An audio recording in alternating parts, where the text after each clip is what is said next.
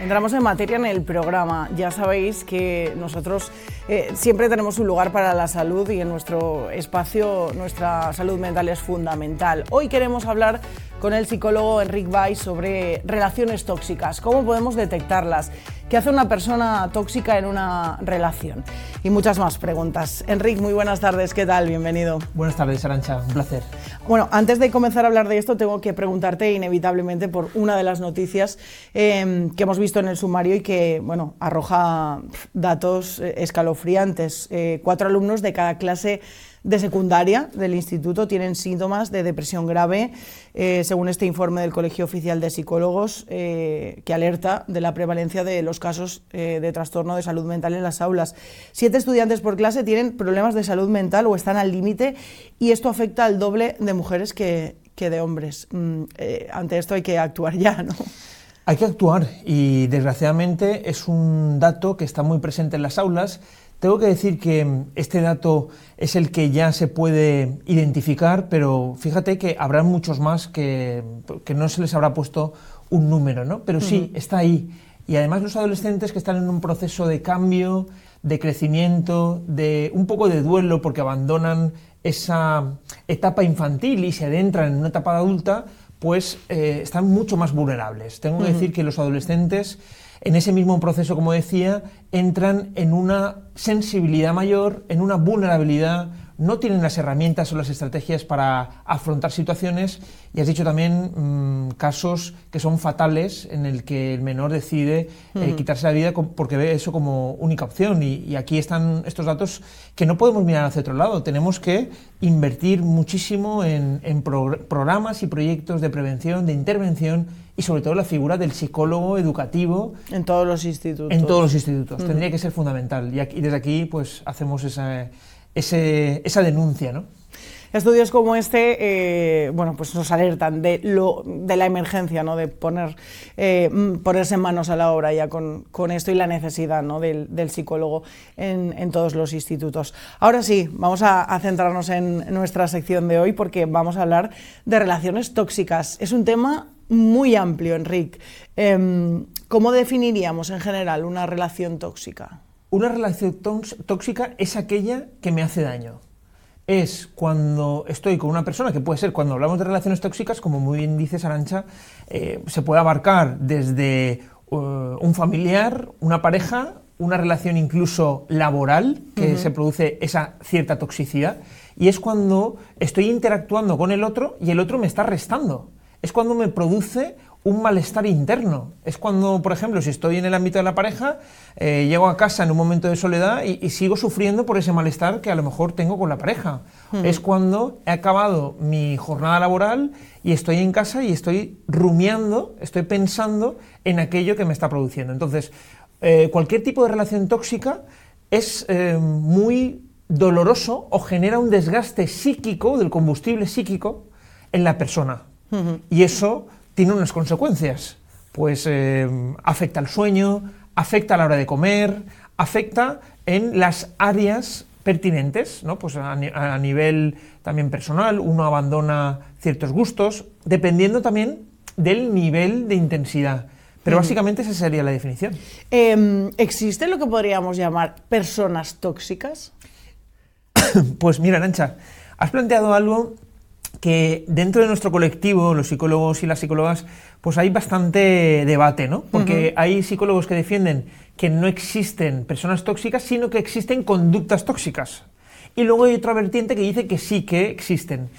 A ver, la experiencia profesional me dice que hay rasgos de personalidad que eh, la persona tiene por una cuestión eh, natural o por una cuestión aprendida y que esas mm, formas de actuar las generaliza y las tiene en su día a día. Mm. Entonces sí que provoca conductas tóxicas.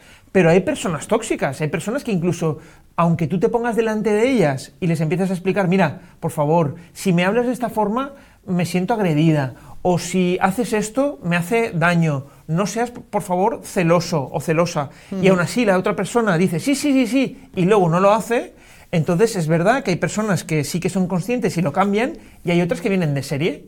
En psicología podemos decir que esa personalidad son personalidades eh, narcisistas, eh, con un sentimiento de omnipotencia, egoístas, que niegan la realidad y que entran en, insisto, someter al otro para obtener un beneficio, sea económico, personal o de cualquier tipo. Em, vamos a detenernos en diferentes ámbitos, eh, por ejemplo, en las relaciones de pareja. Yo siempre pongo un, ejemplo, porque además es que me, impactó cuando vi esa película. Em, la película A tres metros sobre el cielo. No sé si sabes cuál es, Mario Casas, tal. Em, de hecho, se llegado a, ¡ay, qué película tan bonita! ¡Qué relación! Mario Casas, tal. Y mi sensación cuando salí de ver la película eh, fue, perdón, pero si esta relación es una basura. O sea, y, esta persona está haciendo un, casi un maltrato ¿no? a, su, a su pareja. Es una relación absolutamente tóxica. Totalmente tóxica y acabas de dar en el clavo, ¿no?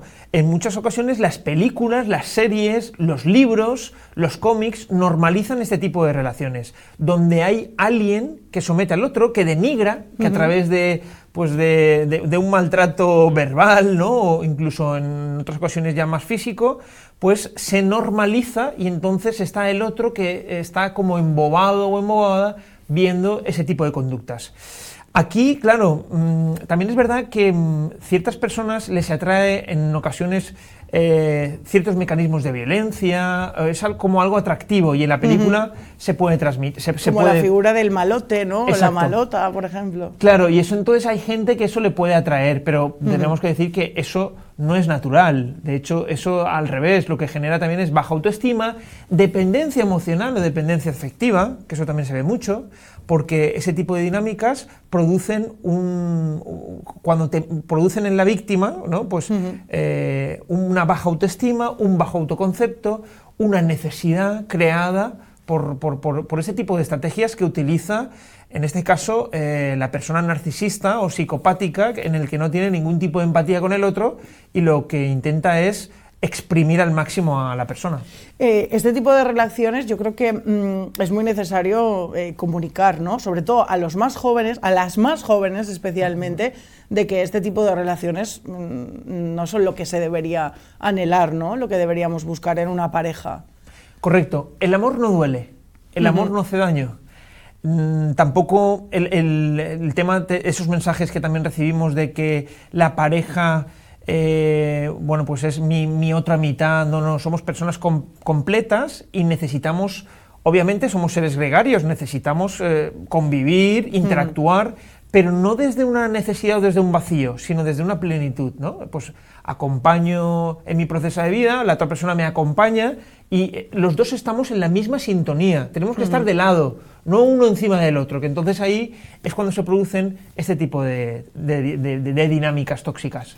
Tenemos que estar muy atentos, ¿eh? sobre todo a los más jóvenes que nos ven desde, casa. Estas relaciones no suman en ningún, en ningún caso. Eh, también podemos encontrar eh, relaciones tóxicas en, familias, ¿no? en, familiares, cuya conducta pues, nos, hace daño ¿no? y no, nos hace ningún bien. Sí, así es. En la familia también se puede detectar. Es un concepto que no está.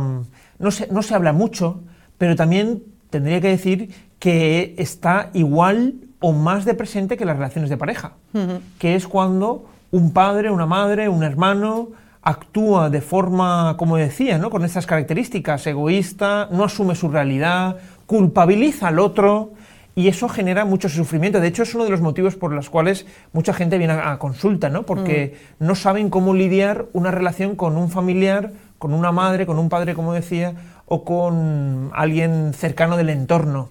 Y claro, porque no te puedes, como se dice, decía Walter Riso, que es un psicólogo norteamericano que es experto en dependencia emocional, que no elegimos a la familia que nos ha tocado. Y tampoco te puedes desapegar, como decía él, o despegar de ese tipo de relación, porque eh, hay una cuestión de sangre, cultural. Entonces es difícil. Y de amor, ¿no? Y de amor. Muchas veces, ¿no? es complicado. Correcto. Y a veces. Eh, cuando convivimos con, este tipo de personalidades es muy complicado. Entonces, aquí la primera pauta siempre que digo es que hay que comunicar cómo uno se siente, hay que poner límites, hay que poner límites porque en ocasiones esa falta de límites genera que el otro siga, siga y siga. Y luego una tercera pauta que es clave es coger distancia física para tener distancia emocional. Es decir, no me voy a alejar de una forma total, obviamente dependerá mucho del caso y de las circunstancias, pero sí que me voy a alejar de forma parcial, ¿no? Me alejo, hago visitas eh, pertinentes, por ejemplo, en fechas claves, pero no doy esa continuidad porque esa continuidad es lo que me va a generar ese malestar. Puedes tener una relación cordial sin entrar, ¿no? Además, en esos temas eh, que muchas veces hacen daño o buscar la aprobación continua, ¿no? Que es algo que también pasa mucho con las familias. Sí, así es, porque se ha establecido y se ha normalizado mucho ese rol que hay personas que buscan esa validación, ¿no? Entonces ahí, por eso digo que es, que es complicado, porque hay que hacer también de la mano un trabajo de autoestima, aprender a decir las palabras mágicas sí y no, poner un límite, ¿no? Eh, de vez en cuando también a veces como estrategia ceder pero sin, sin, insisto, sin romper nuestra identidad. Y otras veces tenemos que... Dar la razón como a los locos, Correcto. ¿no? En, en, que a veces funciona. Sí, sí, sí. De hecho, eso se llaman respuestas asertivas, ¿no? Y dentro de las respuestas asertivas hay una técnica que es dar la razón, ¿no? Que es decir, tienes razón, ¿algo más? Y entonces al otro lo descoloco y ya no tiene poder sobre nosotros. ¿no? es una situación que a lo mejor tú no puedes cambiar por mucho que digas, porque, pues claro, al final es la familia, los conoces sobradamente, ¿no? Y hay veces que es mejor hacerlo así. ¿Qué pasa eh, en el trabajo? Eh, cuando las relaciones tóxicas están incrustadas en, tu lugar de trabajo. De ahí no puedes tomar distancia física. Bueno, puedes hacerlo si estás muy, muy mal, ¿no? Y cogerte una baja. Esa es una opción, correcto.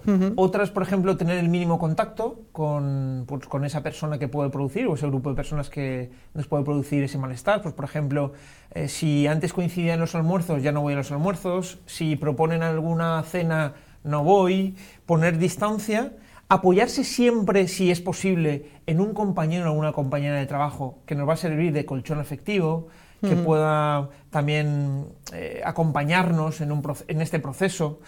Eh, y como, claro, insisto, trabajar mucho esa parte de identidad, no nunca rebajarse, nunca, porque yo siempre digo, al primer mm, no que decimos sí, es un problema porque a, partir de ahí empezamos a entrar en una dinámica, ¿no? Entonces, poner ese límite es importante y también tener esas válvulas de escape saludables, ¿no? Salir del trabajo e intentar pues mm, mantener esa identidad, como decía, cosas que me hacen estar bien, hablar mucho con el entorno y si veo que aún así soy incapaz, pues tener que tomar medidas que son un poquito más drásticas.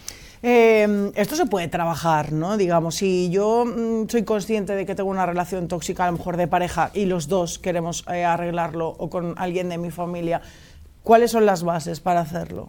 Claro que se puede trabajar, de hecho se trabaja, las personas que atendemos en consulta acaban empoderadas, acaban también rompiendo esas espirales que son muy tóxicas y el primer paso que siempre digo es querer, ¿no? Querer salir de ahí, porque en, otras ocasiones hay personas que no quieren porque eso les va a suponer un sobreesfuerzo o que eh, no se ven con la capacidad de afrontarlo. ¿Qué, ¿Qué es lo que hacemos? Acompañar, motivar, darle las herramientas necesarias y a partir de ahí la persona va saliendo, va obteniendo mayor autoestima, va queriéndose más y por lo tanto esto es como una ruedecita, efecto dominó voy viendo las cosas de otra forma. Si las veo igual, es un problema. Entonces ahí no avanzamos. Porque a veces la clave está en cómo ve la vida a lo mejor esa persona, ¿no? Porque yo, por ejemplo, tengo en mente una persona, eh, para mí, yo la catalogaría, ¿no? Eh, como persona tóxica, ¿no? Porque no ve nada bien en este ámbito, no ve nada bien en este otro, todo es cosa mala, ¿no? Y al final,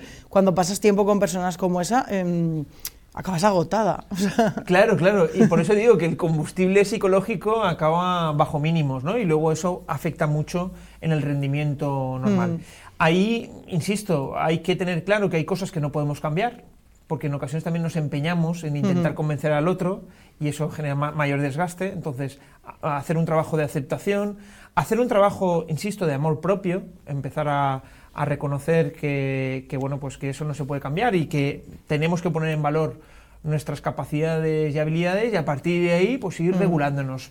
Insisto, no es algo no es fácil y más por ejemplo en la familia o en la pareja, pero sí que es posible y hay que seguir eh, trabajando y seguir un poco las pautas y al final la persona sale de una forma brutal que recuerda todo ese episodio como una anécdota, ¿no? Es decir, mira, yo estaba enfadada o enfadado, mira, fíjate tú, estaba yo ahí inmersa en ese pozo cuando ahora lo veo todo distinto.